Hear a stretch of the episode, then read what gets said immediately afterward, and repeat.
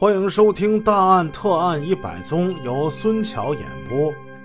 上文故事我们说到，出租车司机李振奇惨死在几个恶魔的手中。当时是一九九五年的冬天，李振奇是第一个受害者。人已经杀了，这尸体怎么处理呢？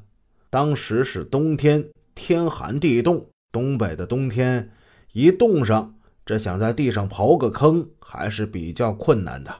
他们在当天夜里把李振奇的尸体抬到了楼下，用借来的一辆面包车给运到了伊通河边。此时的伊通河还没有完全上冻，他们给尸体绑上了大石头，把尸体沉入了河底。当天晚上。那辆捷达就由一名叫大力的犯罪分子开到了沈阳，送给了五哥。这个五哥他要的都是出租车吗？也不尽然，有的时候他还要好车。一九九六年一月的一天，年方而立的汽车司机姓钟，叫钟立新。他做梦也想不到。竟然会在自己的公司附近遭遇毒手，离开这个世界。一月的一天晚上，已经是十点来钟了。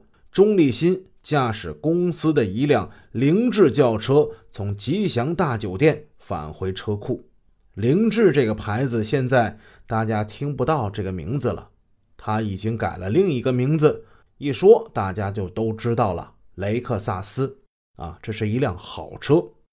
这故事发生在九几年，当时雷克萨斯还没改名呢，叫凌志，咱们文中也就都叫凌志了。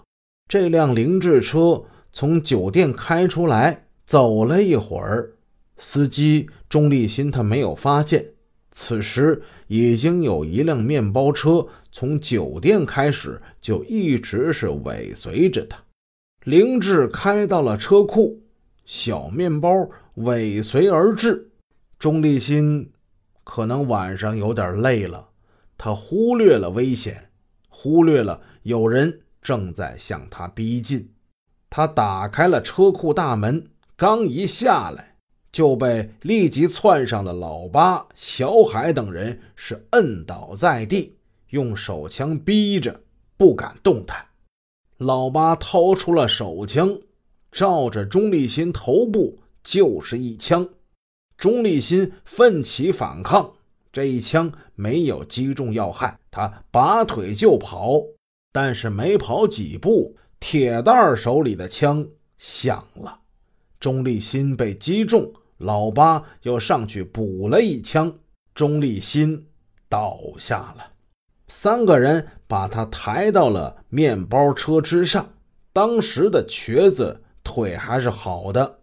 他那个时候也不叫瘸子，他没下车，一直是坐在车上指挥。老八搜了一下钟立新的身上，翻出了一部手机、一个钱包，搜着搜着，嗯，哎，这人还没死呢。其中一个贼发现这钟立新还在喘气儿，小海他狞笑着。拿过一根事先已经准备好的尼龙绳，缠在钟立新的脖子上，将他残忍地勒死。后来，钟立新的尸体也被抛尸进了伊通河之中。按照事先的分工，大力钻进了凌志车内，开到了曼哈顿宾馆找五哥去了。某大学的学生梁海的哥哥是一个个体的出租汽车司机，辛辛苦苦的干了十来年，终于是攒够了钱，买了两辆一模一样的轿车，家人是欢喜不尽。正好农村亲戚这结婚，就把两辆轿车给开过去了。没想到燃放烟花爆竹的时候烧了柴垛。殃及了停放在柴垛旁边的两辆轿车，哥哥托人花了将近七万块钱买来了各种零部件，再加上从烧坏的两辆车中拆卸的一些零件，最终拼成了一辆车，本指望靠这辆车东山再起，万没想到更大的灾祸再次降临这个不幸的家庭。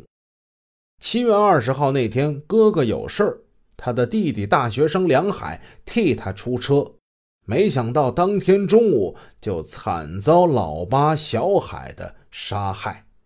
一位品学兼优的大学生就从这个世界上消失了，一辆维系着全家生计的轿车就这样被抢了，雪上加霜，活不见人，死不见尸，家人是痛心不已。大众出租汽车公司的司机杨立辉有一段不寻常的经历，一年之前，他在开车过程之中。被一位持枪的歹徒劫持，歹徒朝他头部开了一枪，这一枪呢，从右腮打进去了，从左腮穿出来，形成了贯通伤。他与歹徒搏斗，轿车掉进了河里。事后，公安机关以歹徒遗留在车中的物品为线索，将其抓获。出租汽车公司为表扬杨立辉临危不惧的精神。奖励了他一台收录机，杨立辉高兴地说：“呃，下次啊，如果再遇到歹徒劫车，哎，我一定不放过他。说不定啊，到时候公司还能奖励我一台大彩电呢。”然而，就在一年后的八月一号这天，如前文所述，公司将一辆崭新的桑塔纳交给杨立辉，还不过两个小时。他就遇上了那个暴力团伙，惨遭杀害。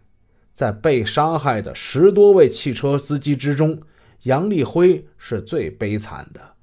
他在车中中了一弹，但是没有死。灭绝人性的犯罪分子在这种情况之下，把他推进了事先已经挖好的土坑之内，在他头上又补了一枪，之后是匆匆的。埋掉，一方面是疯狂残忍的犯罪分子，一边是毫无头绪的警方。面对一起起的失踪案，警方毫无进展，难道这案子就破不了了吗？能破，这必须得有一个幸运的人能活下来，把这个话给传出去。有没有这样一个幸运的人呢？有。在所有遇险遭劫的汽车司机之中，只有一个幸运者，这人姓赵，叫赵兴民。明天的故事，咱们就讲一讲这赵兴民他是如何奇迹般的生还。本集已播讲完毕，请各位听友多多点赞评论。如果喜欢，欢迎您的订阅。